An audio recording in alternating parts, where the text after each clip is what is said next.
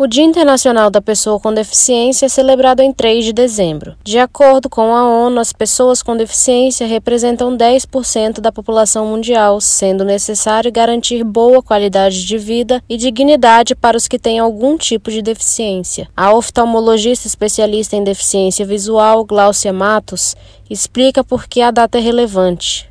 Esse também é um momento para que possamos cobrar das autoridades políticas que atendam de forma efetiva as pessoas com deficiência. É também uma oportunidade para incentivar as empresas públicas e privadas a desenvolverem projetos de capacitação e inclusão em muitos lugares, as pessoas com deficiência ainda enfrentam dificuldades e preconceito. Renato Maris Gonçalves foi vítima de um acidente vascular cerebral em 2011 e desenvolveu um tronco cerebral, que é responsável pelos movimentos, fala, respiração e batimentos cardíacos. Hoje, ele enfrenta dificuldades na fala e na locomoção. Sua esposa e cuidadora Sandra Isida conta que a questão da falta de acessibilidade em Lagoa Santa, Minas Gerais, cidade onde mora o casal, é algo com que Renato sofre bastante. A gente deparou um fato bem bizarro que foi a nossa fisioterapeuta, né, que tinha uma clínica, ela mudou para um outro espaço, chegando lá tinha um degrau. É, ela falou não, mas é um degrau só. Um degrau só para uma cadeira motorizada que pesa mais de 200 quilos é muito alto, é um muro, né? Então